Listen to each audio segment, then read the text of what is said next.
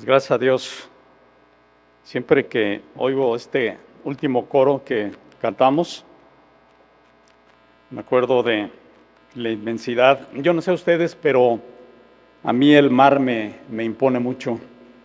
Eh, realmente veo el, el, poder de Dios en, en toda su creación, como dice la Biblia, y veo el mar, veo las montañas, y digo, ¿quién? ¿Quién puede hacer eso? Solamente el Señor, ¿verdad? Muy bien, vamos a orar, hermanos, el día de hoy. Tenemos un mensaje. Señor Dios, te damos gracias por el día, te agradecemos la vida, Señor, te agradecemos toda tu provisión, pero sobre todo el cuidado que tienes para con nosotros, Dios. Hoy estamos aquí para alabarte, Señor, como decía Eleazar, para glorificarte, porque solamente tú eres digno pero sobre todo, Señor, y en mi caso para agradecerte. Yo creo que todos, Señor, tenemos algo que agradecer y, yo te agradezco, Dios, que, que nos tengas aquí, Señor, eh, en el hueco de tu mano poderosa. Te agradezco por cada familia, pero sobre todo hoy te agradezco por cada niño, por cada joven. Gracias Dios porque tu amor y tu bondad es manifiesto. Y yo te pido que sigas con nosotros en cada paso que demos en esta vida. Le damos gracias y bendecimos tu santo nombre en Cristo Jesús. Amén. Muy bien, vamos a abrir nuestras Biblias, por favor. Y vamos a Génesis 32. Eh, solo quiero inicialmente que veamos un, un subtítulo en, en, esta, en esta parte de la, de la Biblia que la primera vez que, lo leí, y hace poco también, no tiene mucho que lo volví a leer, me llamó mucho la atención. En la parte final, en el versículo 22 al 32, en el, después del 21 hay un subtítulo que dice Jacob lucha con Dios. Eso me llamó mucho la, atención, ¿no? Yo no sé, yo no sé a ustedes. Eh, en Reina Valera creo que dice Jacob lucha con el ángel en Peniel. Es, correcto, ¿verdad? Así, así dice. Eh, yo decía, realmente alguien puede pelear con el Señor. Y, puedo decir que me puse, a, me puse a buscar desde la primera vez que lo, lo leí.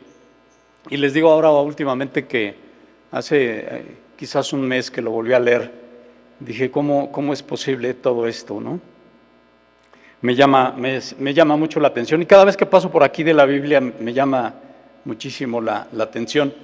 Pero vamos a ver el contexto de la Biblia, a qué se refiere con todo esto, por qué aquí dice que, Jacob eh, luchó con, con el Señor. Pero aquí lo más importante es que Jacob está teniendo una transformación.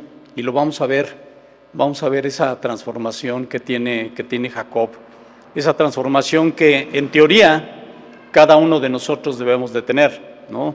Cambiar esa antigua naturaleza por la nueva naturaleza. Y yo digo, esa, esta transformación que va a tener Jacob es bien importante, hermanos, porque más adelante Jacob está teniendo una situación bien especial, una situación donde su vida va a estar en peligro, una situación que en su familia va a estar en peligro. Entonces, obviamente, necesitaba, necesitaba un, un cambio. Entonces, ante esta situación tan difícil que va a enfrentar Jacob, eh, uno se pregunta, ¿realmente la vida no es fácil? Quizás tu vida, quizás mi vida no ha tenido este tipo de situaciones como la que, la que enfrentó Jacob o la que va a enfrentar ahorita que lo, vayamos a, lo vamos a, leer. Pero esa situación, ¿cómo, va, cómo iba a afectar a, Jacob y cómo iba a afectar a su familia? Había mucho en, juego en esto. Entonces vamos a ver eh, eh, todo esto y también vamos a ver que eh, en un momento determinado, nosotros cuando leemos la Biblia, y, lo ha comentado David, y, yo creo que también muchas personas que están aquí al frente, decimos, interpretación de la Biblia solamente hay una, aplicaciones hay muchas. Entonces vamos a tener pues el cuidado para entender lo que está diciendo aquí el Señor. Pero necesitamos ver el contexto, como yo les decía, necesitamos ver a qué se refiere con todo esto. Pero este contexto y la base de toda la Biblia es que el Señor es todopoderoso, pero el Señor también es todo amor. Y muchas veces hay situaciones que, que leemos en la Biblia que a lo mejor se escapan de nuestro entendimiento. Por eso es importante leer la Biblia desde el Génesis hasta el Apocalipsis. Todo es un contexto. A pesar de los muchos años que hay de diferencia entre la persona que escribió el primer libro, bueno, que aunque el primer libro eh, fue, fue Job, el primer libro que está eh, por orden es Génesis y el último es Apocalipsis pero todos ellos tienen una correlación, una correlación divina, que imposible que el hombre eh, pudo haber hecho esto, ¿no? Este texto tan, tan, tan interesante, ¿no? Como yo les decía, eh, Jacob va a enfrentar una situación y muchas veces yo te pregunto, hermano, cuando vas a enfrentar una situación, una situación difícil, quizás no de vida a muerte, pero una situación que te puede afectar, ¿cómo es que te preparas? ¿Te preparas o no te preparas? ¿Cómo es que a lo largo de la vida has podido aprender algo ante estas situaciones? En un momento has podido decir, esto ya lo, ya lo, ya lo enfrenté y bueno, en, esta, en esta, esta vez tomé una mala decisión y me fue, me fue muy mal. ¿Cómo es que voy a cambiar? Si esa situación que tuviste, donde tú tomaste una decisión buena o mala, te, te vuelve a suceder en la vida, ¿cómo la vas a enfrentar? ¿Estás, estás preparado? Porque también eso es lo padre de la vida, ¿no? Que siempre tenemos la oportunidad de enfrentar las cosas de un modo diferente y sobre todo en especial ahora que tenemos al Señor en nuestras vidas. Vamos a ver cómo la vida de, Jacob, bueno, la vida de Jacob, Jacob, hijo de Isaac, hijo de Abraham, Jacob, nieto de Abraham. Si ustedes recuerdan, el Señor había hecho una promesa muy especial para Abraham si ustedes no recuerdan, ahorita vamos a ver cuál es esa, cuál es esa promesa. Pero en Jacob precisamente se cumple lo que el Señor estaba diciéndole a Abraham. La vida de Jacob empieza de una forma muy singular, como, ustedes saben, siendo gemelo o mellizo. Hay, una diferencia, la verdad no, recuerdo cuál, es, pero a final de cuentas compartía el útero con uno de, bueno, con este caso, con, con Esaú. Y ya desde el vientre de su madre Jacob era bien especial, ¿no? Dice, dice la palabra eh, eh, del Señor que Jacob salió tomado del calcañar de su hermano Esaú. Y el calcañar básicamente es la parte posterior del pie. De ahí estaba agarrado Jacob. Y precisamente por esa situación Jacob le dan ese nombre, que Jacob quiere decir engañador, engañador, astuto. Ahorita vamos a ver también otros nombres que quiere decir el nombre de, eh, de Jacob, que se traduce, vamos a dejarlo como engañador. Cuando Rebeca, su madre, está embarazada, le pregunta a Dios durante el embarazo, ¿qué es lo que está ocurriendo? Dios le dijo que dentro de ella había dos naciones, las cuales se dividirían y las cuales iban a ser rivales. Un pueblo sería más fuerte que el otro y el mayor serviría al menor. Y obviamente hablaba del pueblo de Israel y del pueblo de Edom. Jacob y Esaú crecieron juntos viviendo una vida nómada. Esaú se convirtió en un excelente cazador y le encantaba estar en el campo, mientras que Jacob, un varón quieto que habitaba en tiendas, era el favorito de su mamá. Esta parte de favoritismo nos puede dar un tema, ¿eh? un tema eh, eh, tremendo, que inclusive hoy se aplica no nada más en, en las familias judías, sino también en nuestras, en nuestras familias, en nuestra, en nuestra sociedad. Ese favoritismo, tú si tienes más de un hijo, tienes que tener mucho cuidado. Por este tipo de favoritismos ha habido muchos, muchos problemas, ¿no? Y a lo mejor si tú tienes más hermanos, a lo mejor tú fuiste favorito o a lo mejor no fuiste favorito, ¿no? Yo tengo seis hermanos y gracias a Dios yo no fui uno de los favoritos, ¿no? Porque vemos que realmente los favoritos muchas veces son un dolor de cabeza para los padres. Yo digo, eh, yo, he visto muchos casos así, a lo mejor no es una regla, pero normalmente el favoritismo de los padres afecta mucho a los hijos. Gracias a Dios yo nada más tengo una hija, entonces pues es mi favorita, ¿qué les digo, no? Este, pero, pero por este tipo de cosas ha habido muchos problemas. En mi familia inclusive he conocido, bueno, supe de, tíos que se mataron por herencias, por ese tipo de favoritismos, por ese tipo de primogenitura, ¿no? El primero, ¿no? El primero es muy especial. Y muchas veces el primero es el consentido, o muchas veces al primero le cargamos muchas cosas, ¿no? Entonces, inclusive en, esta parte también vemos que Esaú un día vende por una comida su primogenitura a, Jacob. O sea, Esaú se la, vende, se la vende a Jacob solo por un plato de comida. Qué absurdo, ¿no? Pero si para los judíos, para los israelitas era tan importante, ¿por qué? ¿Por qué hace, por qué hace esto? Obviamente porque también Jacob, yo me imagino, la palabra no lo dice, pero yo creo que era labioso, hermanos, yo creo que eh, tenía, tenía buena, buena palabra y entonces se vuelve a su hermano y no le cuesta mucho trabajo engañar a Esaú y así lo, y así lo hace. Pero esa primogenitura viene, esa, esa venta de primogenitura viene a consolidarse cuando Jacob engaña a Isaac y obtiene la bendición de la primogenitura que le tocaba a Esaú.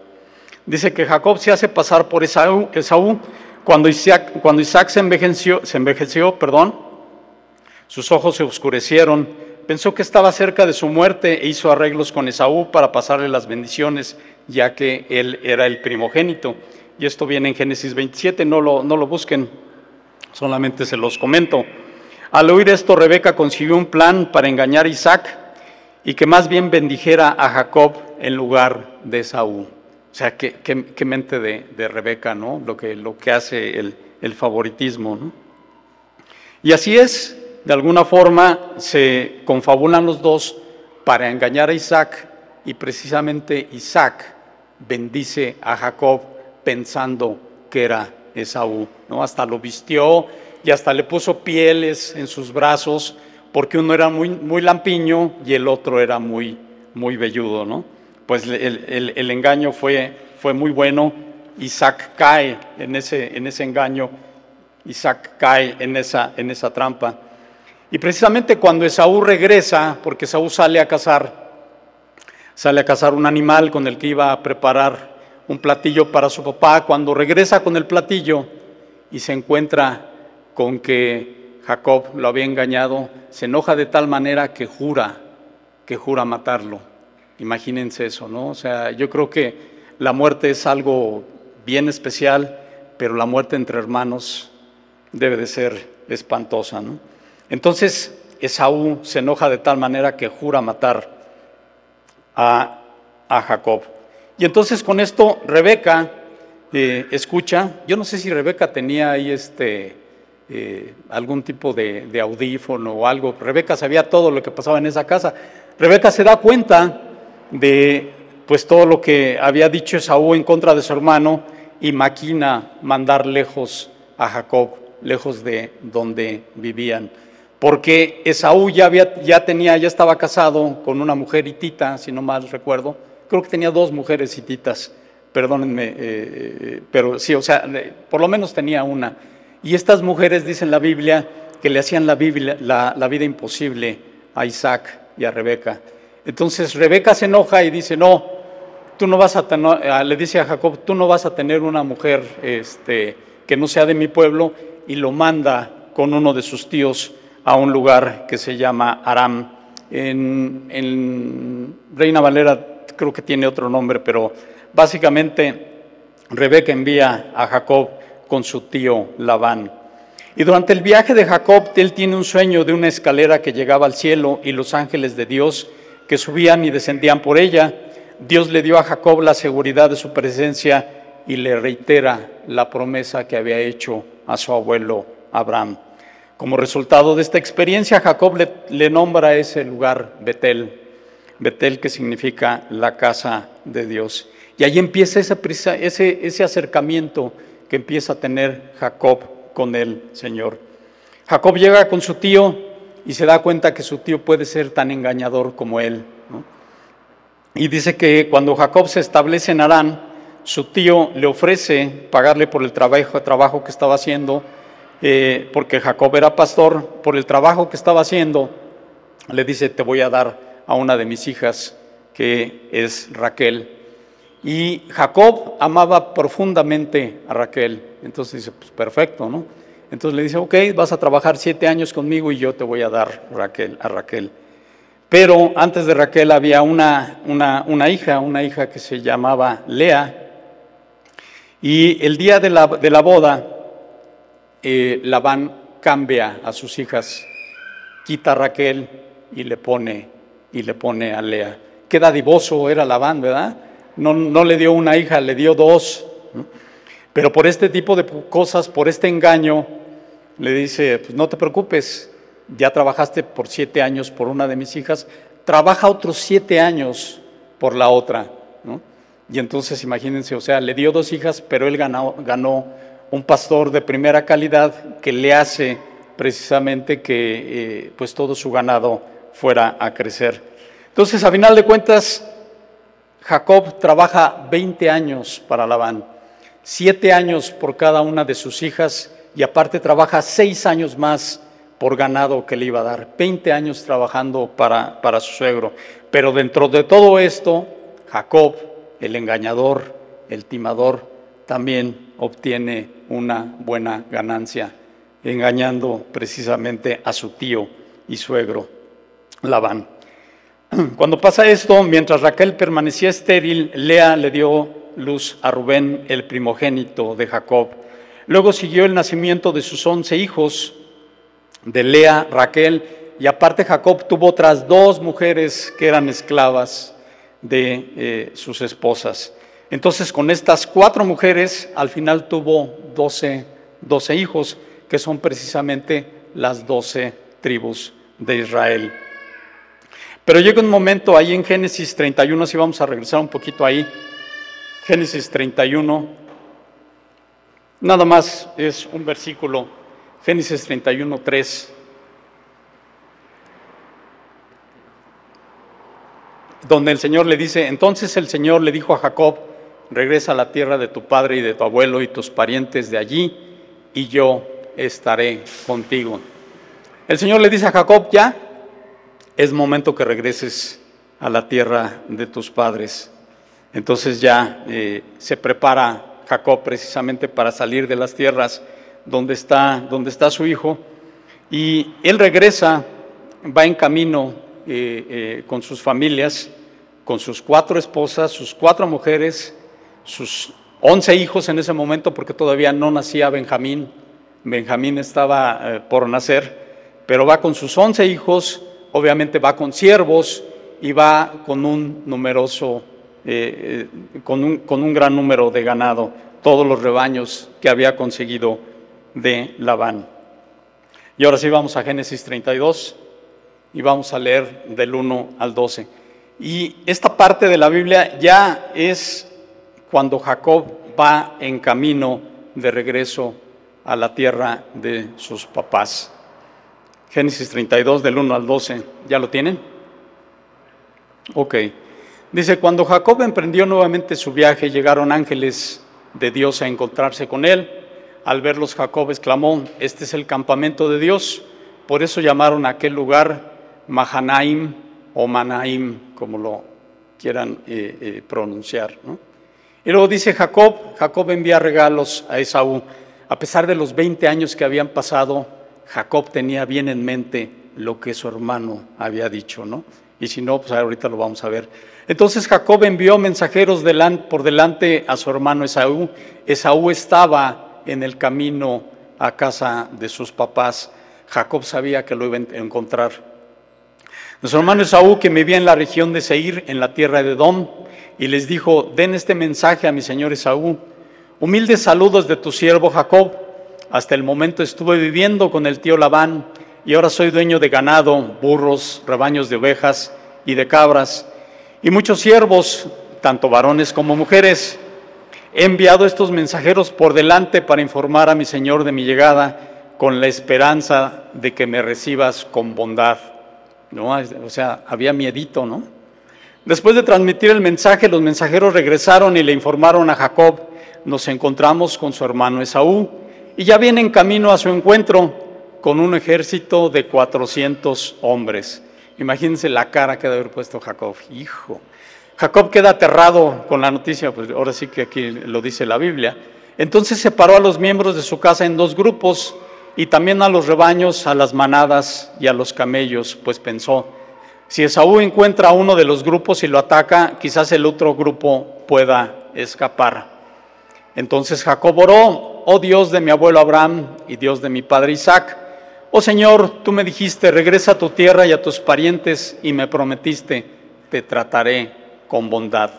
No soy digno de todo amor inagotable y de la fidelidad que has mostrado a mí, tu siervo, cuando salí de mi hogar crucé el río Jordán, no, poseía más que mi bastón, pero ahora todos los de mi casa ocupan dos grandes campamentos. Oh Señor, te ruego que me rescates de la mano de mi hermano Esaú. Tengo miedo de que venga a atacarme, de atacarme a mí y también a mis esposas y a mis hijos.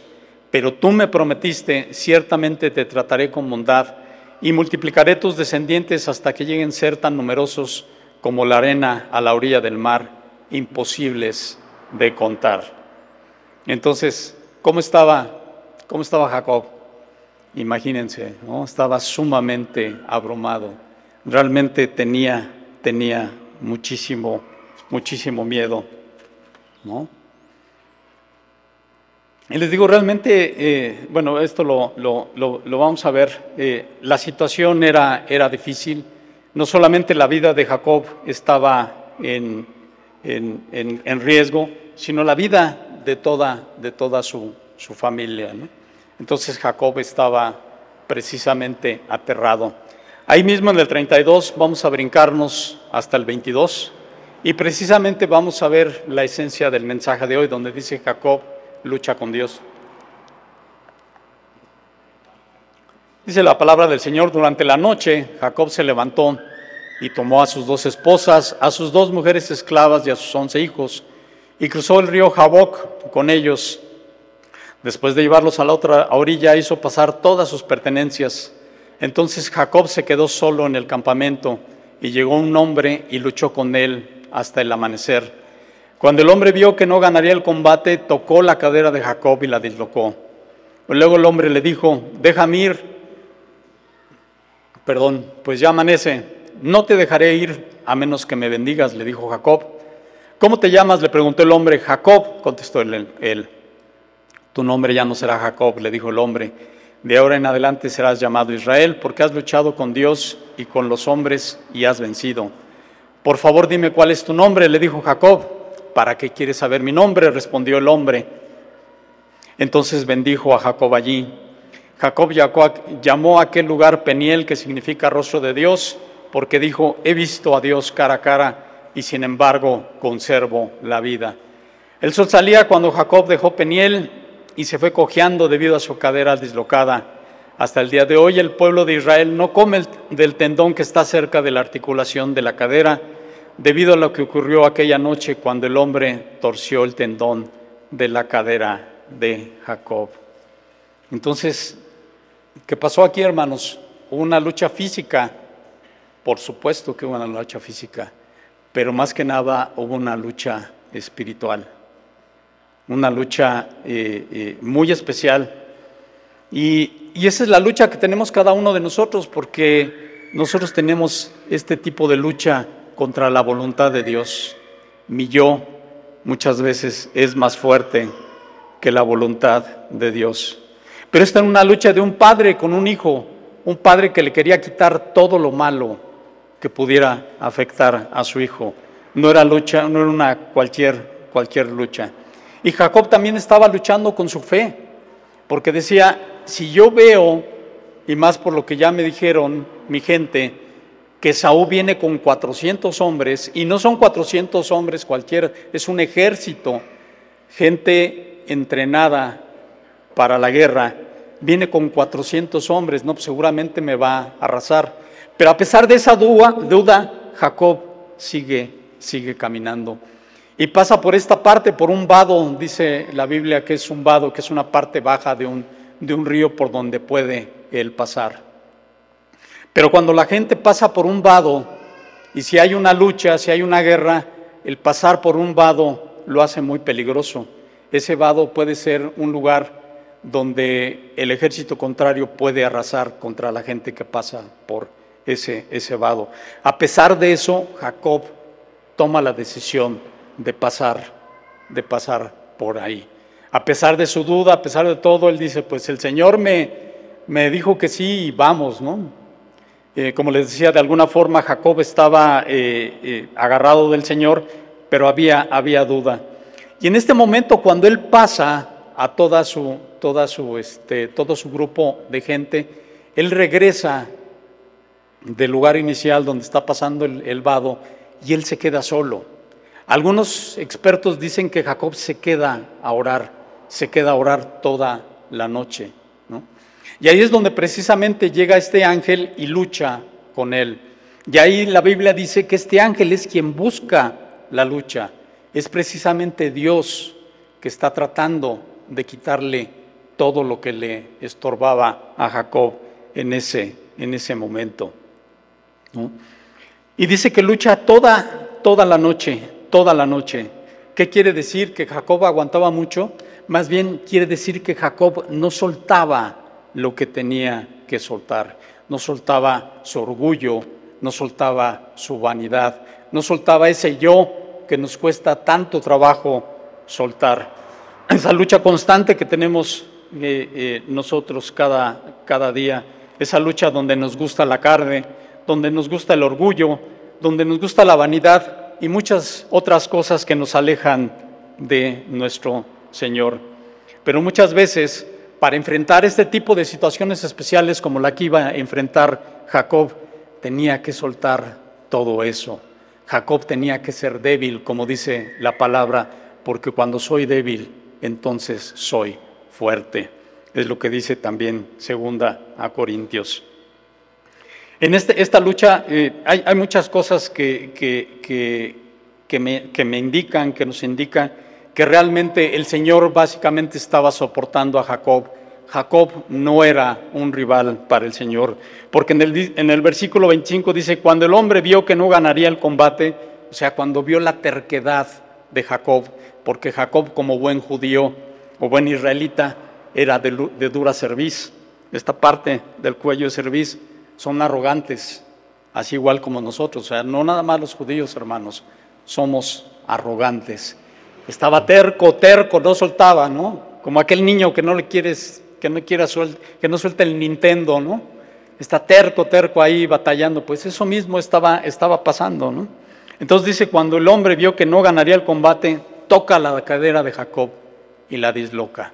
Un solo movimiento hizo el ángel del Señor y con ese movimiento pues ya lo deja inutilizado para la, para la lucha. ¿Ustedes qué creen? ¿Que ese movimiento no lo pudo haber hecho desde un principio? Les digo, o sea, realmente Jacob no era, no era rival eh, para la familia, para, para, para el Señor. En Oseas 12, del 12 al 5, si quieren no lo, no lo busquen solamente para aquellas personas que, que apuntan, dice que Jacob estaba llorando. Es un, es un, versículo de la Biblia que hace referencia a este, a este pasaje. Y estaba llorando Jacob, seguramente lo vieron ahorita que están viendo Oseas con, con, con David, estaba llorando que, cuando le dice, le implora, no te dejaré ir a menos de que me bendigas. Él sabía que lo que tenía que enfrentar no podía ser sin la bendición del Señor. Jacob estaba aferrado al Señor, Jacob estaba aferrado a esta persona, a este ángel. Entonces no era una lucha con, con esa idea de tener un, ganador, era una lucha con la idea de obtener algo, porque él ya estaba vencido, ya no podía luchar. Y aún así con las fuerzas que le quedaban, él le dijo al ángel, no te voy a dejar ir a menos de que me bendigas. Luego en el versículo 29 el Señor le pregunta, ¿cuál es tu nombre? ¿Por qué el Señor le pregunta cuál es tu nombre? Él sabía perfectamente que estaba luchando con Jacob. ¿Por qué le pregunta a Jacob cuál es tu nombre? Y Jacob le responde, soy Jacob, soy Jacob. Pero de alguna forma Jacob está confesando su pecado.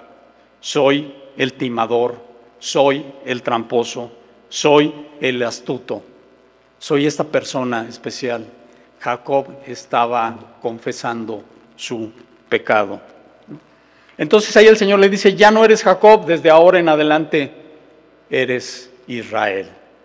¿Qué quiere decir el que peleó contra Dios? Dicen algunos etimólogos. Algunos otros dicen que es Dios gobierna y el que más eh, podría eh, eh, acercarse a la verdad dice que lo correcto es recto es Él. O sea, Jacob se convirtió en recto en base a la bendición que le da el Señor. O sea, el Señor hace muchas cosas cuando llega a nuestras vidas. Y para mí una de las más importantes es que lo dignifica, nos dignifica a cada uno de nosotros. Nosotros que no somos nada, nosotros que somos pecadores, nosotros que ahora podemos estar delante del Señor, ¿cómo es que podemos hacer eso? Si antes la gente nada más podía estar una vez al año enfrente del Señor y esta persona tenía que estar sumamente purificada porque si no, si había pecado en, este, en esta persona ante la santidad del Señor, estas personas caían muertos, caían fulminados. ¿Cómo es que ahora cada uno de nosotros podemos estar delante de la presencia del Santísimo? Es en base precisamente a lo que nos da el Señor Jesucristo. Jacob venció, o como dicen algunas versiones, prevaleció, en el sentido de que aguantó a través de su batalla hasta que Dios lo conquistó completamente. Y aquí la pregunta es, ¿Dios te ha conquistado completamente o tienes todavía cosas del, de la antigua naturaleza? Tenemos cosas, tengo cosas de, la antigua naturaleza toda, todavía. Pero cuando luchas contra Dios, solo vas a ganar si pierdes, solamente vas a ganar si cedes. Y muchas veces, hermanos, nosotros estamos en, esta, en, esta, en este cambio Muchas veces somos Jacob, muchas veces somos Israel, cuando realmente y claramente podemos ver que nos conviene ser Israel, no solamente por nosotros, sino aquellos que somos cabeza de familia, por nuestra familia tenemos que ser Israel. Es el hombre que está transformado. Entonces el mensaje de hoy, eh, eh, ahora sí que le puse primero, Jacob lucha contra Dios pero yo podría decir es Jacob es transformado. Jacob entendió que solo por la gracia y misericordia de Dios escapó de aquel episodio de, su vida con vida. Nadie puede pelear con Dios y sobrevivir, pero Dios tuvo misericordia y gracia para con Jacob. De Jacob salió Israel. Israel venció porque había estado con el Señor y había recibido lo que, lo que pidió, su bendición. Jacob salió con una cojera perpetua y cada día iba a recordar que iba a ser, que fue derrotado por el Señor. Pero esto fue un pequeño costo para lo que saldría precisamente ganando eh, eh, Israel con todo, con todo esto. Solo Dios tenía y tiene la autoridad para cambiar el nombre y la vida de las personas, así como lo hizo con Jacob. Jacob era un hombre nuevo, Jacob era un hombre distinto. Dice que Jacob fue fortalecido con todo esto y había una bendición especial sobre su vida y una promesa única en ella, la línea mesiánica, que, traía que traería la salvación a la humanidad y que un pueblo iba a guardar la palabra de Dios hasta la llegada de su, de su Mesías. Ahora Jacob estaba listo a enfrentar esa situación que lo aterraba. Y vamos a leerlo ahí adelante en Génesis 33 del 1 al 5.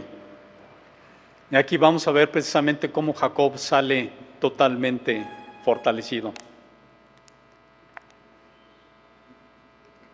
Ese Jacob ahora es Israel. Y vamos a verlo. Entonces Jacob levantó la vista y vio a Esaú, quien se acercaba con sus cuatrocientos hombres. Por eso repartió a los niños entre Lea, Raquel y sus dos esposas esclavas. Colocó en el frente a sus dos esposas esclavas con sus respectivos hijos después a Lea con sus hijos y por último a Raquel y a José. ¿Cuál, era, cuál de sus esposas era favorita? No. Pero, pero aquí viene el cambio, precisamente en este versículo es donde podemos ver que Jacob ya no era Jacob, porque a lo mejor el Jacob antiguo se hubiera echado a correr. Pero dice en el versículo 3, entonces Jacob se adelantó a todos ellos. Cuando se aproximó a su hermano, se inclinó hasta el suelo siete veces delante de él. ¿De dónde sacó fuerzas este hombre que estaba aterrado para enfrentar directamente a su hermano? Entonces Esaú corrió a su encuentro y lo abrazó, puso los brazos alrededor de su cuello y lo besó, y ambos lloraron. Después Esaú miró a las mujeres y a los niños y preguntó, ¿quiénes son esas personas que vienen contigo? Son los hijos que Dios en su misericordia me ha dado a mí, tu siervo, contestó Jacob. Como ven, qué cambio, ¿no? Así cambió todo, todo, todo esto. Y podemos ver las similitudes entre la vida de Abraham, de Isaac y de Jacob, esas similitudes que son sorprendentes. En sus historias podemos ver la importancia de la familia, la influencia del ejemplo. Y en estas tres familias podemos ver temas como el engaño, el favoritismo, hermanos, aguas con el favoritismo, conflictos familiares, bendiciones inesperadas, pero sobre todo reconciliaciones y fe. Todo esto fluye a través de los años, todo esto fluye a través de los relatos que nos dice la Biblia. A pesar de todo lo que hace el hombre, vemos que Dios es fiel a sus promesas, como el Señor pone los ojos en esta gente, como es que el Señor pone los ojos en cada uno de nosotros, que somos pecadores, que somos trapos de inmundicia, dice la Biblia. Y la primera vez que me dijeron trapo de inmundicia y que me dijeron que era eso, eh, híjole, la verdad dije, no, pues sí, es feo, es feo, ¿no? A pesar de todo, el Señor escoge a llevar a cabo los propósitos de su reino a través de gente pecadora, pero sobre todo a través de gente que está dispuesta a creerle. A los pecadores, a nosotros, Él nos puede hacer personas nuevas. Él le cambió el nombre a Abraham y ahora le cambia el nombre a Jacob. Y como dice 2 Corintios 5, 17, de modo que si alguno está en Cristo, nueva criatura es las cosas viejas pasaron y aquí, todas son hechas nuevas. A pesar de, de nuestros patrones pecaminosos todavía, que todavía a muchos nos atormentan, hermanos, en Cristo podemos encontrar el perdón a nuestros pecados y podemos vencer cualquier obstáculo que nos eh, impida seguir adelante, porque estamos invitados a participar en la obra de Dios en el mundo con estos nuevos nombres eh, para esta gente y estos nuevos nombres que tenemos para cada uno de nosotros, ahora podemos confiar en las promesas de Dios, quien demuestra ser fiel una y otra vez. El nombre de Jacob, engañador, parece caracterizar una gran parte de la vida de Jacob, pero también fue Israel, aquel a quien Dios le hizo, le hizo promesas a las cuales él fue fiel. Jacob, perdón, Dios apareció a Jacob y Jacob creyó en las promesas del Señor.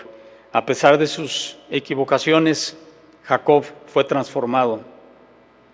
Y podemos meditar en la palabra muchas, muchas cosas, ¿no? Muchas cosas que nos llaman mucho la, la atención, muchas cosas que nos pueden ayudar precisamente a enfrentar esas situaciones que les comentaba yo a un principio. La vida no es fácil, la vida no es nada sencilla y nosotros nos equivocamos. Es el primer punto que quisiera que meditemos el día de hoy. Dejemos, dejemos de confiar en nosotros mismos, porque nosotros nos equivocamos, pero Dios no se equivoca. Cuando estemos, de cuando estemos cansados de confiar en nosotros mismos, cuando estemos cansados de equivocarnos, es momento de buscar a Dios. Él está dispuesto a recibir a quien con sinceridad acude a Él y quien con sinceridad, busca un refugio. ¿El Señor puede tener ese tipo de encuentros personales como el que tuvo Jacob? Claro que sí, claro que sí. El Señor siempre, siempre está dispuesto. Entonces, busquemos al Señor, pero busquemos al Señor no solamente por las cosas que necesitamos, hermanos.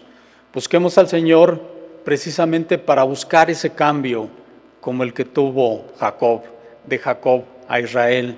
Y ahora Israel iba a hacer las cosas que el Señor le mandaba. Y eso es lo que el Señor quiere para cada uno de nosotros. Y no porque quiere que seas pastor o que seas algún tipo de ministro, simple y sencillamente para que tengamos una vida digna, porque con Dios podemos tener vidas dignas. Muchas veces eh, eh, a lo largo de todos estos, años les puedo decir que hubo momentos en mi vida que pude haber eh, tomado otro camino, otro camino lejos de Dios, quizás lejos de mi familia, pero les puedo decir ahora que realmente yo no cambiaría el lugar donde estoy. Y no porque esté aquí al frente, hermanos, definitivamente no, yo soy, yo soy pecador, yo soy indigno, como nos ha dicho muchas veces David. Esta es una iglesia de pecadores y yo soy el número uno. Pero también, como les dije, el poder y la labor de nuestro Señor Jesucristo es tal que nos limpia y nos dignifica. Entonces yo estoy aquí delante de ustedes en base a la obra del Señor, no a lo que yo hago. Dice Mateo 11 del 28 a 30, venid a mí todos los que estáis trabajados y cargados y yo os haré descansar. Llevad mi yugo sobre vosotros y aprended de mí, que soy manso y humilde de corazón, y hallaréis descanso para vuestras almas, porque mi yugo es fácil y ligera es mi carga. A pesar de las situaciones que hay en la vida, vas a tener descanso en tu alma, esa tranquilidad, esa paz. No quiere decir que las cosas van a ser fáciles en la vida, pero podemos tener la tranquilidad y la paz para poderlas enfrentar. La segunda cosa que quiero que meditemos hoy es ponernos a cuentas delante de nuestro Señor. Valoremos, valoremos perdón, nuestra vida y aceptemos que muchas veces estamos lejos del Señor. El Señor nos hace una, invitación a tener una dependencia y una humillación total ante Él, para precisamente que ese, yo se acabe, ese yo se quite de, eh, de nuestras vidas. Cualquiera que sea tu carga, cualquier cosa, puedes dejarla en las manos de Cristo. Perdón. Y la tercera, y, obviamente la esencia del mensaje es, Él puede transformarte, hermano. Él puede transformarnos. Él puede hacer cambios completos en nuestra vida. Él puede darnos una vida mejor. Una mujer hizo un comentario sobre eh, Génesis, sobre estos pasajes de la Biblia y dijo lo siguiente, Jacob es el nombre de la materia prima que toma Dios e Israel es el resultado de su obra transformadora. ¿Qué les parece? Jacob es el nombre de la materia prima que, toma Dios ¿Qué materia prima tiene el Señor con nosotros, con el ser humano? Una materia prima sucia, una materia prima pecadora, defectuosa. Pero el Señor se vale de eso y nos cambia y puede hacer cosas fabulosas como lo hizo en la vida de, de Jacob. ¿Cuánta, ¿Cuánta verdad? Pero aquí la pregunta es, ¿cuál es el medio que utiliza el Señor? Jacob tuvo que llegar a una situación de crisis una situación de angustia y de dolor para que Dios lo encamine hasta sus propósitos y hasta, hasta sus maravillosos caminos. El pasado de un hombre no está por encima del anhelo del Señor para tu vida. Ahí les va otra vez. El pasado de un hombre no está por encima del anhelo del Señor para tu vida. Y hay pecados, hermanos, que muchas veces nos atormentan, pero la obra de Dios lo que hace Cristo es tan poderoso que arrasa con todo eso. ¿Cuál es el medio de todo esto? ¿Cuál es el medio? ¿Qué es lo que utilizó el Señor para cambiar a Jacob? Pues Cristo mismo. Así como con cada uno de nosotros. El Señor ha, utiliza, utilizado, utiliza y va a utilizar a Cristo. El medio siempre es Cristo, el motivo de todo lo es Cristo. Lo fue para Jacob, lo fue para ti, lo fue para mí, lo es para cualquier persona que quiera que quiera reconocer a Cristo como el único Dios y el único Salvador. Es el único que puede hacer cambios en nuestra vida. Y no hay otra forma. Dios no opera de otra forma solamente por medio de Jesucristo. Entonces les digo, si hay situaciones que vas a enfrentar, si tú estás viendo venir algo que te puede afectar, es un momento para estar, para regresarte a estar a solas, así como Jacob se puso de, del lado del río y tener un, un encuentro personal con Jesús para, para cambiar. Las situaciones difíciles deben de, llenarnos deben de llevarnos perdón, a un reconocimiento del señorío de Jesucristo. No hay otro medio, no hay otra forma para ser transformados por el Señor. Es con Cristo o no lo hay. Cualquier cosa que estés atravesando debe de llevarte a desarrollar una dependencia del Señor a través de nuestro Señor Jesucristo. Valga la redundancia. Vamos a orar, hermanos.